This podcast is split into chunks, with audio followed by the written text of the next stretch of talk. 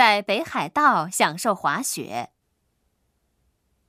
离入住时间还有一会儿，不如把行李寄存一下，直接去滑雪吧。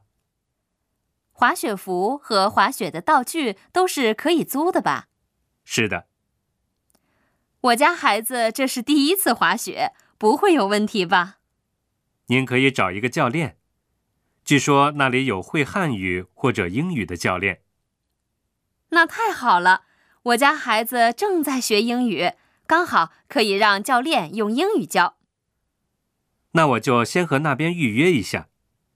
现在我们去滑雪场吧，出了酒店很快就到。啊，景色真美，那就是羊蹄山吧？